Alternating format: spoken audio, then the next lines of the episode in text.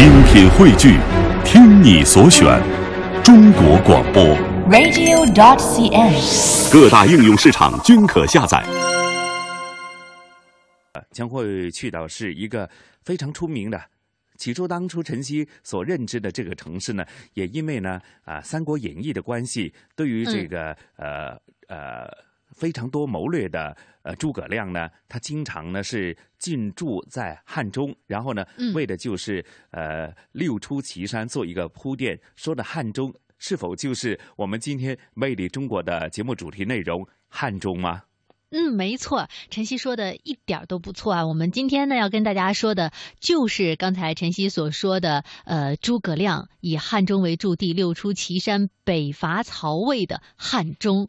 嗯呃，其实呢，说到汉中呢，它真的很有名，但是它的有名可能和我们之前给大家介绍过的内地很多城市不一样。它可能不是因为呃风景，或者是有一些呃名胜古迹让大家觉得，哎，对这个地方是耳熟能详。嗯其实大多数我们对于汉中的了解，可能更多的人是通过历史来了解的。嗯那汉中呢，是位于陕西的西南角，这一点刚才在跟晨曦聊天的时候也说到啊，之前晨曦一直有一个误会，以为他在四川，因为是这个蜀汉丞相诸葛亮总提的地方。对啊，我总以为呢，以这个军事的出发点来讲，比方说嗯他要、呃去打岐山，六出祁山的话呢，按道理应该是在蜀中比较方便的地方，但没料到原来就在四川省的这个对上一点的这个嗯陕西省了哈。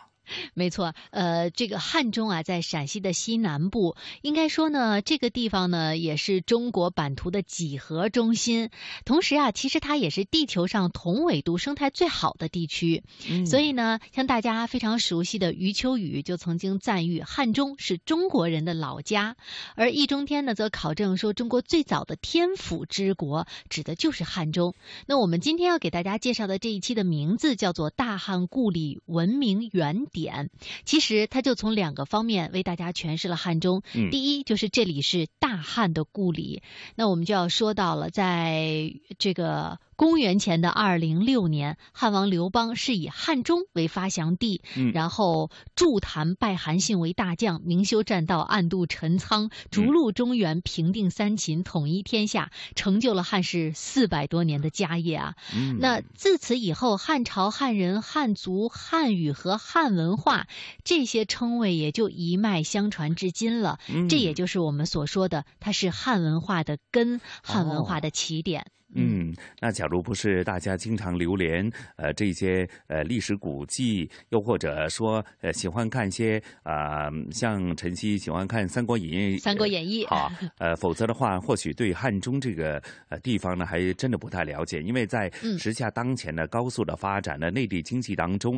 汉中呢，或许它在呃全国各个呃省份的一些城市排名当中，或者它的知名度方面呢，未必是像大家呃经常所遇到的那些耳熟能详的城市那么鼎鼎有名。但是刚刚也提到了，其实它是我们汉文化的根，那也足以证明它有着非常悠久的汉文化的悠久历史吧。没错，的确是这样。我们说呢，汉文化也是大中华文明的一个重要的支脉之一啊。所以呢，汉中作为汉文化的发源地，这里的根之所在呢，应该说在呃我们中华文明的这个呃方面呢，是有着非常重要的分量的。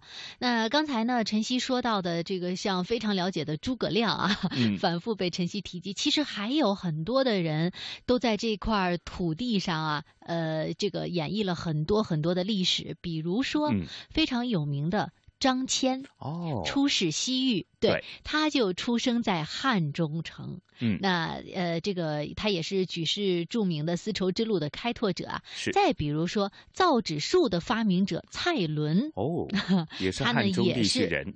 没错，就是这样。所以说呢，在这个汉中虽然城不大，或者就像晨曦说的，可能对于港澳的很多朋友来说呢，并不是非常的了解啊。那但是它真的可以用这八个字来概括，那就是大汉故里文明原点。所以呢，在我们接下来的这个半个小时的节目当中，大家会听到有关于汉中的很多的历史故事。对，那说到这里呢，那宋雪，咱们也事不宜迟，马上感受这一集《魅力中国》的主题内容——大汉故里文明原点汉中，好吗？好的。大汉故里文明原点，汉中。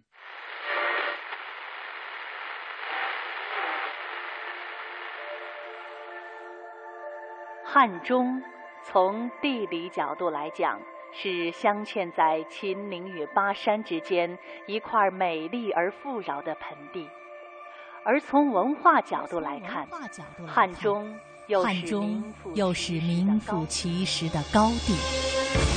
四百年大汉王朝在这里始建，汉人及以后的汉族由此得名。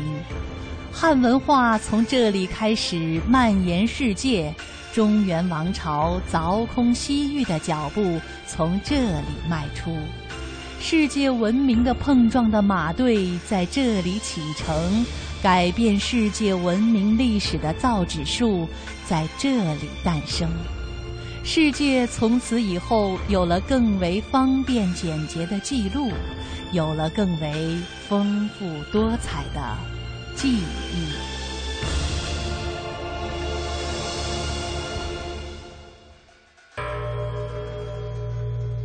翻开中国版图，汉中在中国地理的中心位置。这里曾经历经秦汉唐宋三柱两千，这里的每一块砖石都记录着历史的沧海桑田。每一个细节都印证着民族的大气自信与成竹在胸。《史记·高祖本纪》载：“汉中郡以汉水为名。”《汉中府志》载：“郡临汉水之阳，南面汉水之山，故名汉中。”十载东周时期，秦厉公派左庶长修筑汉中郡所在的南郑城，这是中国建成历史最早的城市之一。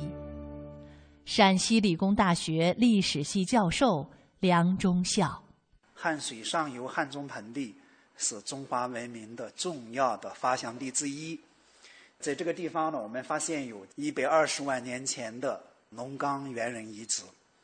还有啊，七千年前的西乡李家村遗址，六千年前的龙岗鸟烧文化遗址，这些遗址啊，说明在中国人类的第一页中华文明的童年时代，汉水上游汉中盆地就是我们的祖先发祥、耕耘、奋斗的热土。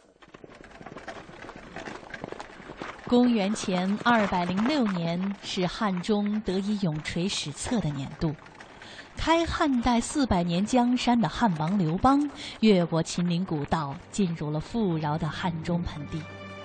在那个决定历史走向的春天，叱咤风云的英雄们在汉中聚会。汉中博物馆讲解员。当时刘邦他先入咸阳，但他只有十万军队，而项羽号称百万之师。进入咸阳之后，刘邦自知寡不敌众，只好退避三舍。项羽因为兵强力寡，就趁此机会封自己为西楚霸王，专门将刘邦由关中调离到汉中，封他为汉王。起初，刘邦的心情是比较愤懑的。萧何就及时的劝约道：“说汉中这个地方，它与曰天汉，其称甚美。意思呢是说天上的银河和地上的汉水相对应，是天意如此。愿大王望汉中。”他便在此养精蓄锐，屯兵四个月，拜韩信为大将军。如今，作为西汉三遗址之一的拜将坛，就矗立在汉中市中心。据司马迁《史记·淮阴侯列传》中记载，择良日斋戒，设坛场，聚礼。汉王刘邦拜韩信为大将的古坛场遗址，经过历代的维修，如今焕然一新。步入其中，依然可以想象两千两百多年前曾发生在这里可以载入史册的一幕。也不禁让人想起了萧何月下追韩信的故事。话说秦朝被农民起义军推翻之后，中国大地上随即爆发了楚汉战争。刘邦和项羽两大势力为争夺政权而刀兵相见。在战争前期，刘邦处于劣势，几乎每天都有士兵逃走。有一天晚上。士兵来报告说，丞相萧何不见了。刘邦一听，急忙派人去找。直到第三天早晨，萧何才回来。刘邦又生气又高兴，便责问道：“怎么连你也逃走了？”萧何说：“我是去追韩信。”后来刘邦拜韩信为大将军，韩信果然不负众望，屡建奇功，为大汉王朝的建立立下了汗马功劳。当地老百姓流传这样一句话：“不是韩熙一夜长，焉得汉室四百年？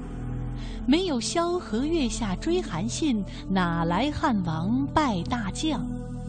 汉王拜大将是刘邦集团从守转攻，由被动变为主动的重要转折点。”因此，拜将坛既是汉王朝的发祥地，也是大汉四百年天下的根基所在。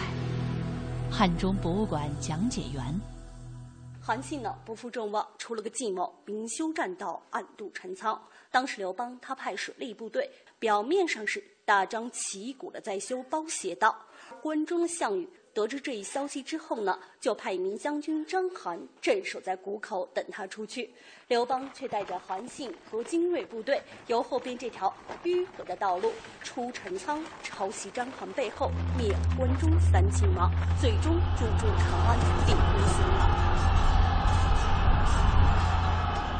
俗话说：“千军易得，一将难求。”当韩信拜为大将以后。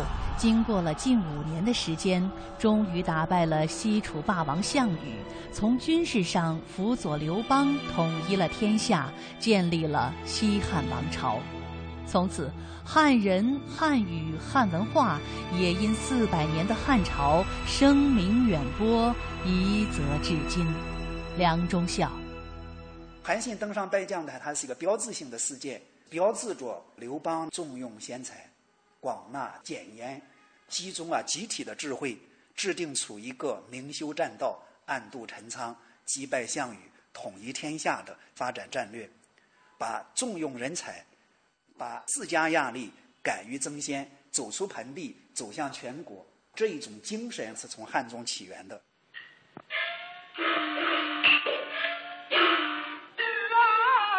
一九零五年，中国第一部电影《定军山》在北京的丰泰照相馆诞生。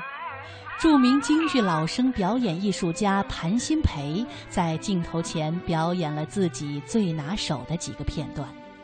片子随后被拿到前门大观楼熙攘的人群中放映，观众如潮。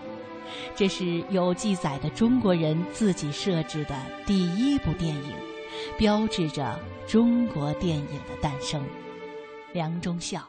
比如来说，《定军山》，三国文化第一名山，中国第一部有声的电影，包括了第一部京戏，拍的都是以定军山来命名。包括今天京剧最著名的折子戏《时空斩》《石阶亭》《空城计》《斩马谡》，都和定军山有关。而最令汉中人自豪的三国文化，也发生在定军山的脚下。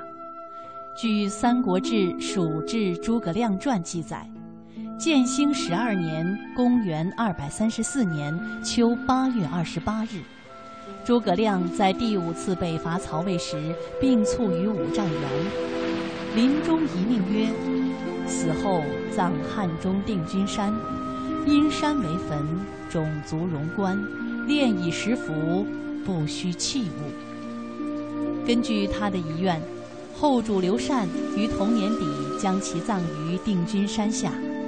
于是，我国历史上杰出的政治家、军事家——三国蜀汉丞相诸葛亮的长眠之地武侯墓，以及官祠武侯祠，都位于此。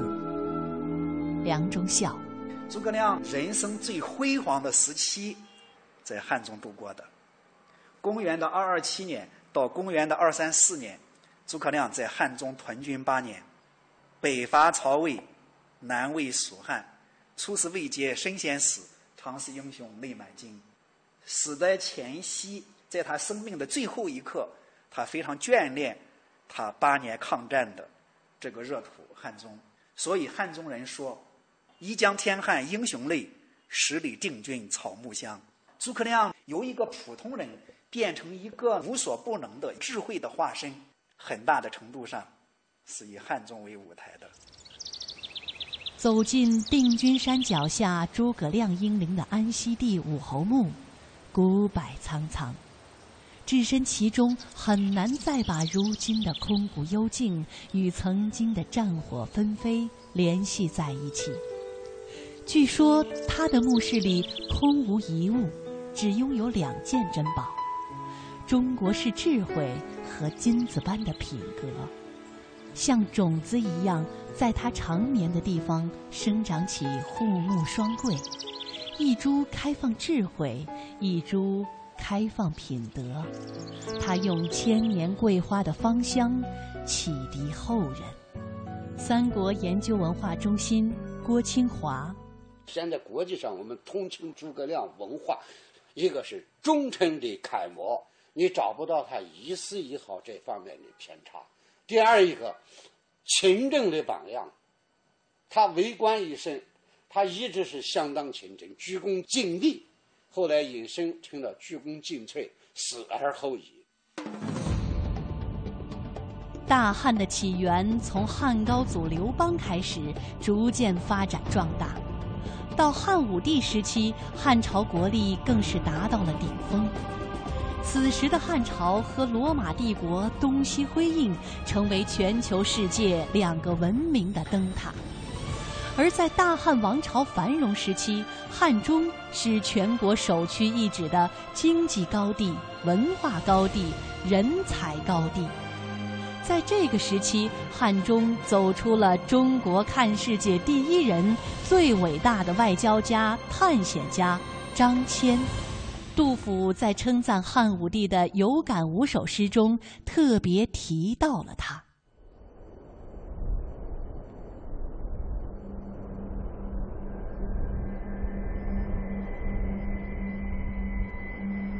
白骨新交战，云台旧。乘磋断消息，无处觅张骞。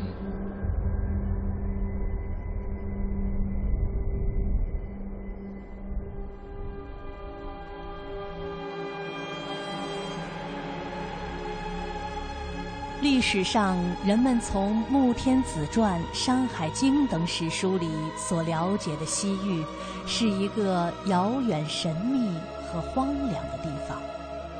而张骞一行却义无反顾地踏上这条充满凶险和挑战的漫漫西行之路。对于张骞西行的艰难，《史记》《汉书》记载不多，唐人裴矩。却在《西域图记》中对这一条道路的艰险有过这样的记述：并杀气之地，绝水草难行，四面危，道路不可准迹，行人唯以人畜骸骨及驼马粪为标。张骞墓讲解员。在武帝执政时期，我们的国家的力量，包括军事力量，已经达到了空前的鼎盛。汉武帝在这个时期呢，他提出了武力抗击匈奴，准备选择一名使者前往西域，去联络与匈奴有仇的大肉支，一同来抗击匈奴。张骞在这个时候挺身而出，勇敢地接受了这个使命。公元前一百三十八年，他就率领一百吨的使团开始向西进发，前后用了十三年的时间。但是这十三年里，他有两次。都是被关押在匈奴，第一次被俘获，关了十年；第二次被抓，这次关了一年，最终逃回长安。所以这次呢，他也体现了自己的人格魅力了。司马迁就用了这样四个字，他说：“张骞持节不失，节就是代表整个民族的这种气节。”公元前一百二十六年。张骞回到长安的时候，当初一百多人的使团，仅二人得还。司马迁将张骞这次拓荒之旅称之为“凿空”。张骞凿空不仅代表着汉朝官方打通了帕米尔高原东西两侧的交流通道，更促进了亚洲大陆文明的交流与传播。公元前一百一十九年，张骞又第二次踏上了通使西域的征途。张骞墓讲解员，这一年他率领的使团。增到了三百多人，还携带了大量的金银财宝，我们汉朝呢盛产的丝绸、牛羊马匹等，这些作为礼物。这次出行目的地是我们现在哈萨克斯坦境内的乌孙国。这次的出行非常的顺利，这条通道呢就是我们后来说到的丝绸之路了。它带给我们人类的贡献不仅仅是当时的军事和政治上，它影射到生活的方方面面。比如说我们吃到的一些蔬菜水果，还有当时的一些技术的交流。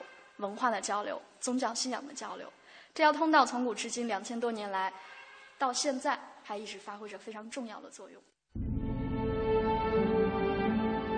张骞凿空，开辟了不仅是以丝绸为大宗贸易的商业之路，也是文明的对话之路。他所开辟的这一条古道，穿越了沙漠、戈壁、语言、种族的阻隔。打破了东西方千年的沉积与隔离，从此东西方使臣相望于道，商胡泛客频繁来住，东方人领略到西方的异彩，西方人触摸着东方的博大。张骞通西域，古今中外赞誉极高。梁启超颂扬他为坚忍磊落奇男子，世界史开幕第一人。前苏联汉学家比丘林认为，张骞在中国历史上的重要性绝不亚于美洲之发现在欧洲史的重要。事实上，张骞出使西域比哥伦布远航早了整整一千六百多年。梁中孝。张骞之所以有汉中能够走向全国、走向世界，也和汉中的地域文化有关。也就是说，汉初这一段历史给汉中人留下一个什么印象呢？就是说，只要坚韧不拔、不懈的努力，就会实现人生的价值。所以，张骞能够出使西域，和汉中的地域文化是分不开的，是汉中孕育了张骞。张骞给汉宗扬名。汉川修竹本如蓬，造纸神奇创蔡公。历记文坛何等事，哪知出自内臣中。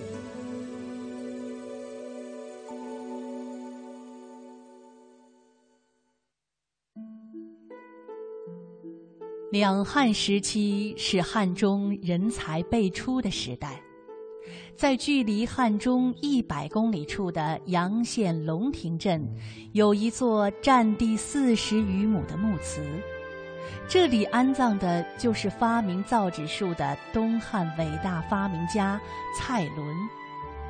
翻开蔡伦的生平，可以了解到他从小因长相俊美被送入皇宫，成为一名宦官。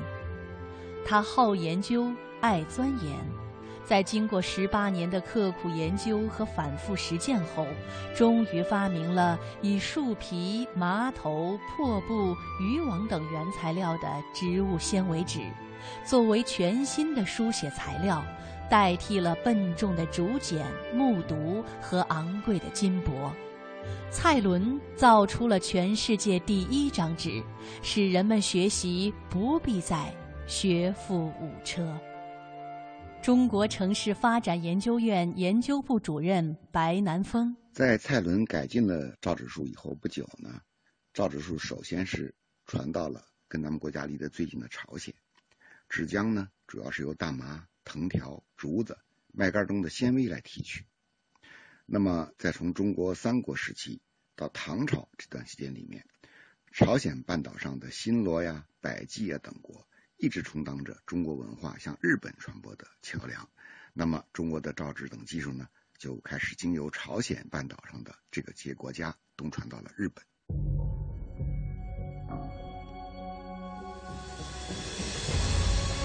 传播的脚步还在进行，在这前后，中国的造纸技术也先后传到了越南、柬埔寨等地。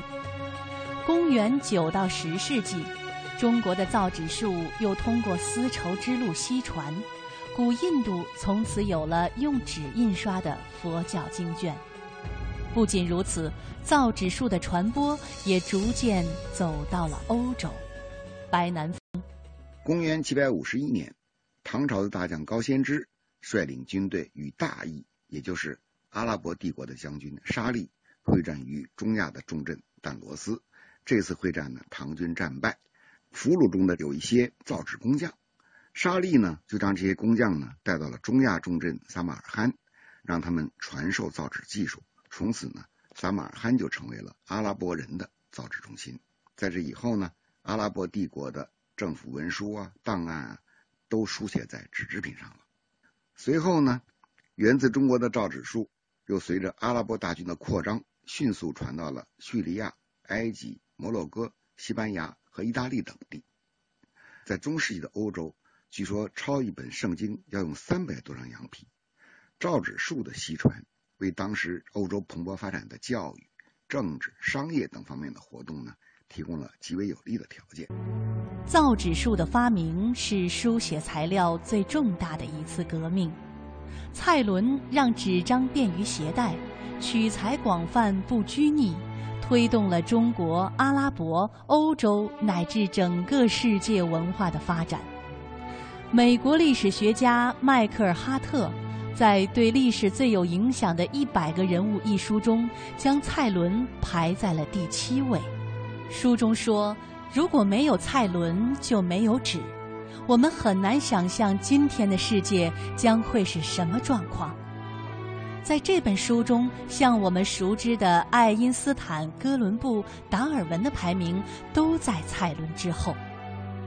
在几大文明古国中，埃及有纸莎草文化，巴比伦有泥板文化，印度有贝叶文化，欧洲有羊皮文化。但这些，他们终未能找到一种更方便、更简洁的传播载体而被尘封。唯独中华民族文化因纸的文化而源远流长、永无间断。所以，对蔡伦发明造纸的伟大意义，再怎么评价也不过分。然而，谁能想到？让世界加速文明进程的造纸术的发明，却并未使他的发明者蔡伦扬名立万。蔡伦墓讲解员：蔡伦受到宫廷斗争的牵连，安定敕令蔡伦到廷尉受审。蔡伦不愿受这样的屈辱，就在他的封地阳县龙庭服毒自尽了，终年五十九岁。庆幸的是，在他死后三十年，公元一百五十一年的时候，他的冤案终于得以平反昭雪。当时正是蔡侯纸在全国被普遍推广和使用的时候，于是汉桓帝下诏为蔡伦修建了占地四十余亩的祠墓，并号召天下人祭拜。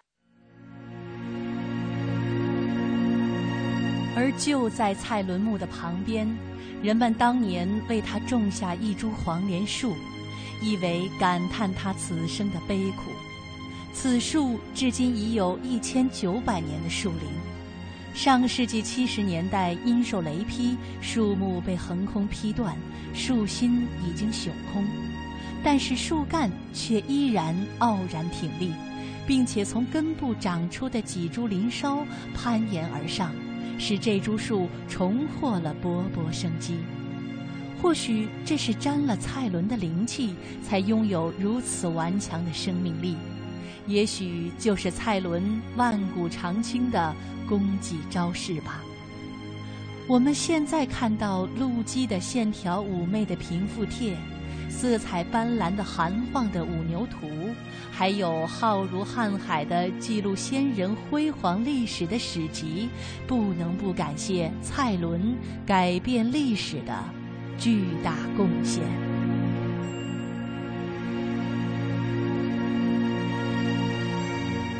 走过两汉三国的岁月之后的汉中鲜有战争。宋代以后中华文明发生转型从文武并重出将入相到万般皆下品唯有读书高来作为人生的追求。我行山南已三日。如绳大路东西出，平川沃野望不尽，麦陇青青桑郁郁。